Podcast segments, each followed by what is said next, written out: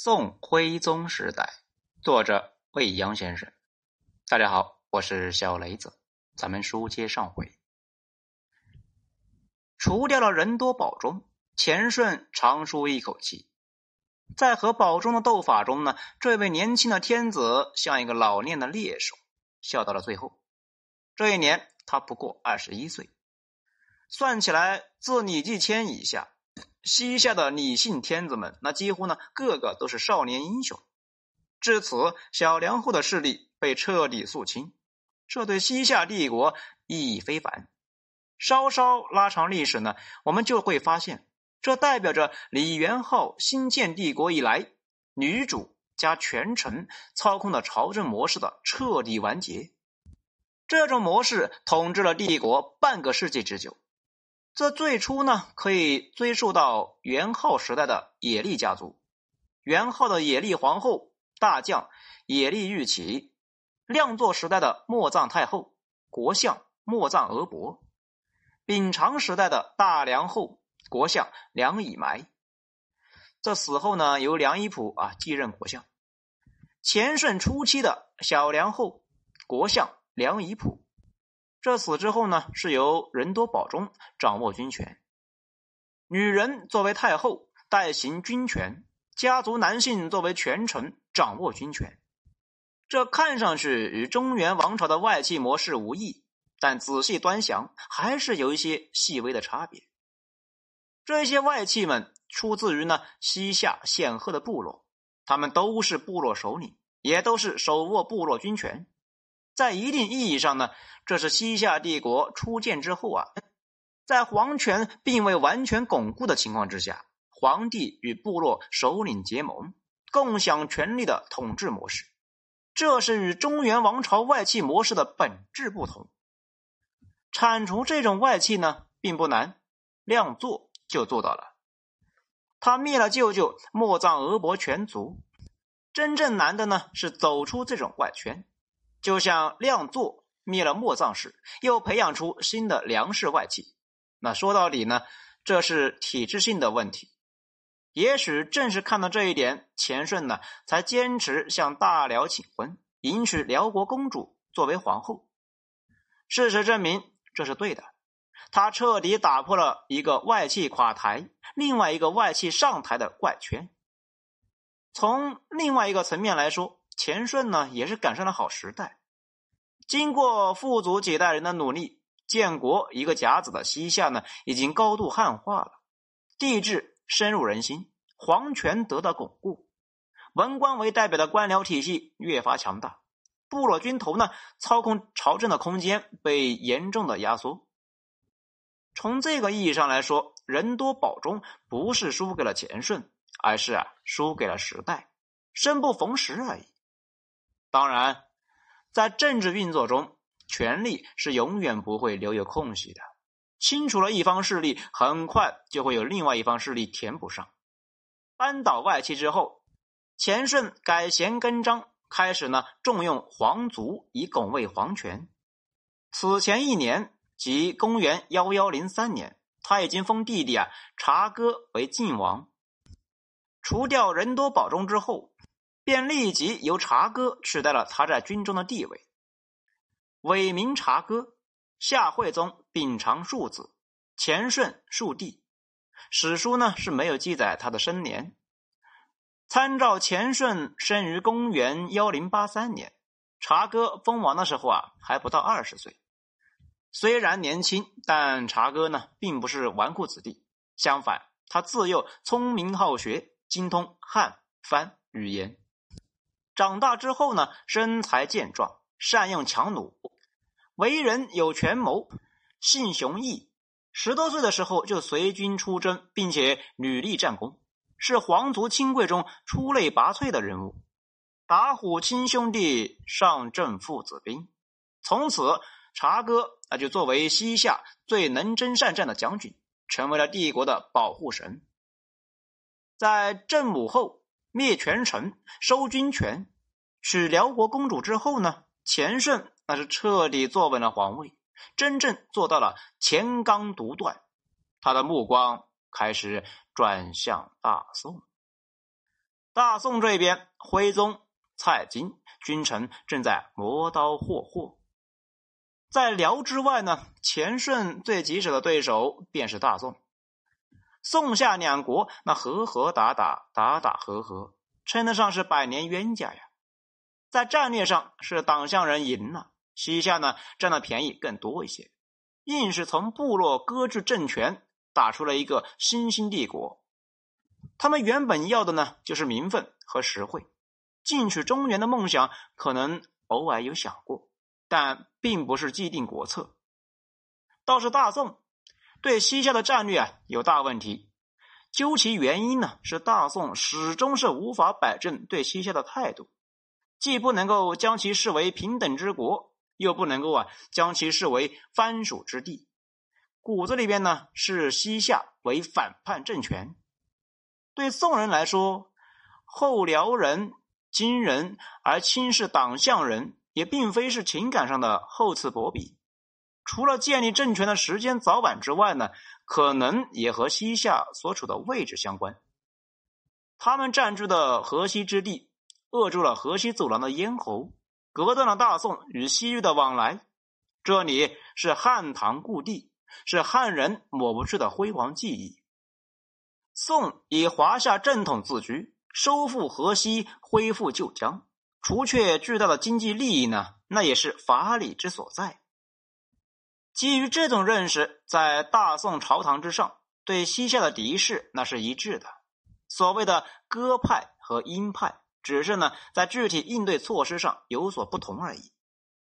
鹰派就坚持军事打击，试图在地图上将西夏抹掉；鸽派呢主张是怀柔绥靖，退还所占领的领土，再以岁次击迷党项人。鹰派的雄心呢很大，可惜经过百年战争，军事努力始终是无法奏效。历代帝王里边最有雄心的要数神宗，他发动数次大规模的进攻，甚至呢有灭国级的五路伐夏，可惜都是功败垂成。如此，宋人对党项人和西夏政权军事上打击无效，外交上呢又无法平视。就这么一直拧巴着，持续了上百年。哲宗亲政之后，延续了神宗路线，继续呢对西夏采取军事强硬政策。朝堂上有张敦，西北前线有张杰，君臣同心，策略得当，三军用命，在两次平夏城之战重击夏军。恼羞成怒的小梁后呢，迁怒辽道宗，不以元首，反被镇杀。引发西夏政局大地震，直到前顺亲政。到哲宗朝后期，在连续的胜利之下，大宋终于取得了对西夏明显的军事优势。如果这种优势呢再扩大，西夏还真的就危险了。天佑西夏，哲宗英年早逝，为党项人赢得了喘息之机。公元幺幺零零年，哲宗驾崩。徽宗继位，坐稳皇位之后，赵佶希望承继父兄大业，乘胜追击，一鼓作气呢，彻底解决西夏问题。宋夏历史翻到新的一页，年轻的钱顺遇到了同样年轻的赵佶。这一年，赵佶十八岁，李钱顺十七岁。公元幺幺零四年，登基四年之后，赵佶率先出手。宋夏边境呢重燃战火，这一次双方争夺的焦点是青塘地区。这是一片饱经战火的苦难之区啊！在这一片土地上，纠缠着宋人、党项人、吐蕃人，甚至呢还有契丹人的百余年的恩爱情仇。咱们呢要从头简要回顾一下。青塘地区是位于今天的青海省。青塘，青海省会西宁的故城。唐朝末年，吐蕃王朝衰落，进入西北地区的吐蕃人呢，就一分为二，一部分进入了河西走廊，占据凉州、甘州一带；一部分进入了青塘地区的河湟流域。河黄流域是黄河和黄水呢这两条大河交汇形成的肥沃三角地带，是重要的农牧业地区。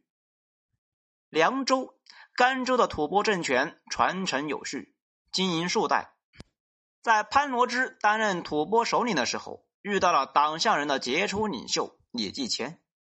面对强势西进的李继迁呢，吐蕃节节败退。潘罗支呢，转而寻求与大宋结盟。多次遣使到东京，邀约夹击党项。当时的大宋呢，真宗在位，正全力防御辽军南下，无力分心呢，便授予潘罗之朔方节度使、林州西面都巡检使的职位，并且赠送大批的军事物资，寄希望吐蕃人能够拖住李继迁，以夷制夷。这呢，是中原王朝处理边疆问题的一贯策略。独木难支的潘罗支在李继迁的强势攻击之下一败再败，无奈之下，潘罗支呢诈降设伏，李继迁中计，被吐蕃伏兵呢乱箭射死。继迁死之后，儿子德明继位，利用吐蕃内部的嫌隙，设计呢杀了潘罗支，报了杀父之仇。至此，河西吐蕃势力彻底瓦解，残余力量。投奔了清唐吐蕃政权，党项人彻底控制了河西走廊。清唐的吐蕃政权呢，所控制地区呢，大体是在今天的青海省，在东北方向与西夏帝国接壤，在东南方向与大宋毗邻。姑斯罗，清唐吐蕃首领，吐蕃的赞普之后呢，在吐蕃语里面，赞普即天子。姑是佛，斯罗呢是儿子，姑斯罗那就是佛的儿子。这个呢，类似于汉人皇帝是天之子的说法。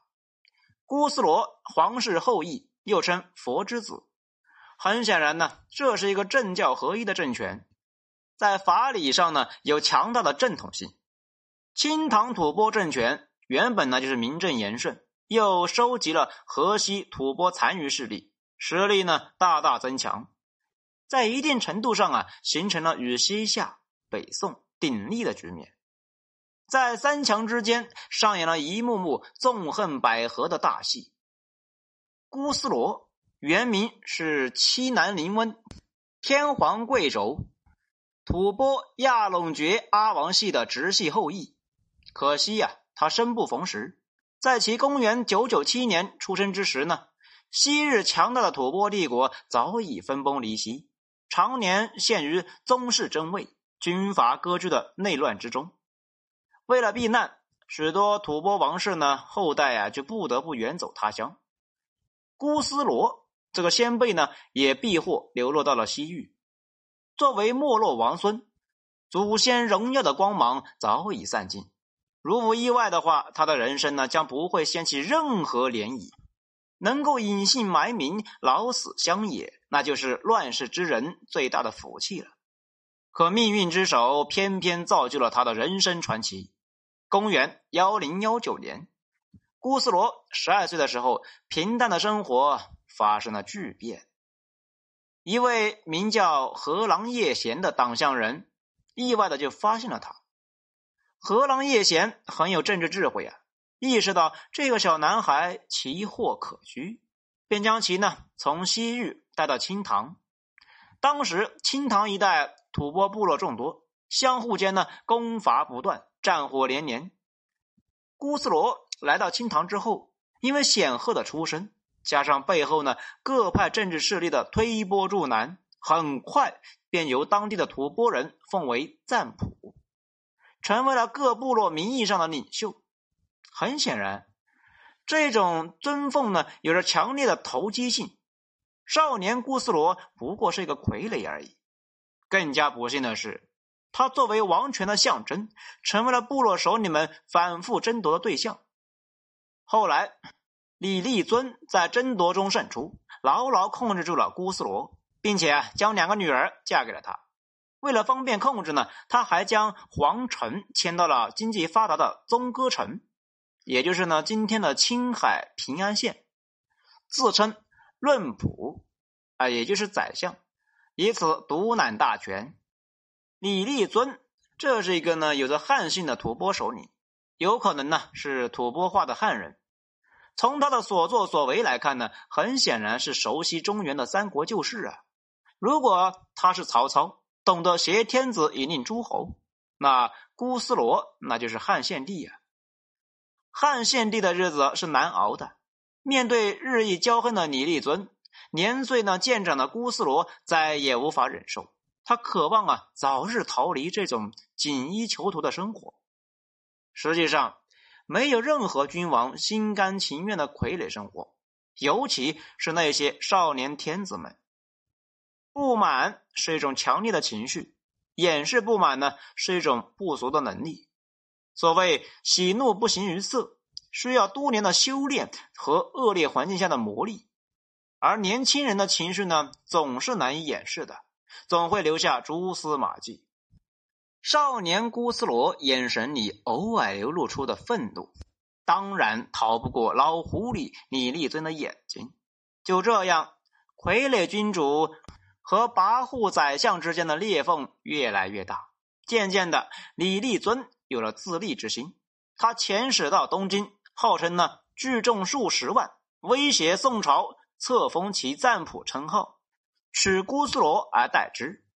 宋朝拒绝了他的无理请求，仅仅呢只是授予其保顺军节度使一职。李立尊欲求不得，恼羞成怒，次年亲率三万大军攻打秦、魏二州，也就是今天的甘肃天水和甘肃平凉，被宋朝呢名将曹维大败，落荒而走。宋军的胜利为姑斯罗赢得了机会。他趁李立尊新败，带领亲信和属下部族逃到了卯川地区。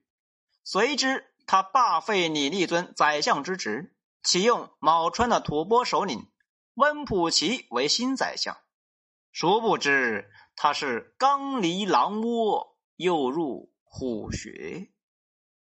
好，欲知后事如何，请听下回分解。我是小雷子，谢谢收听。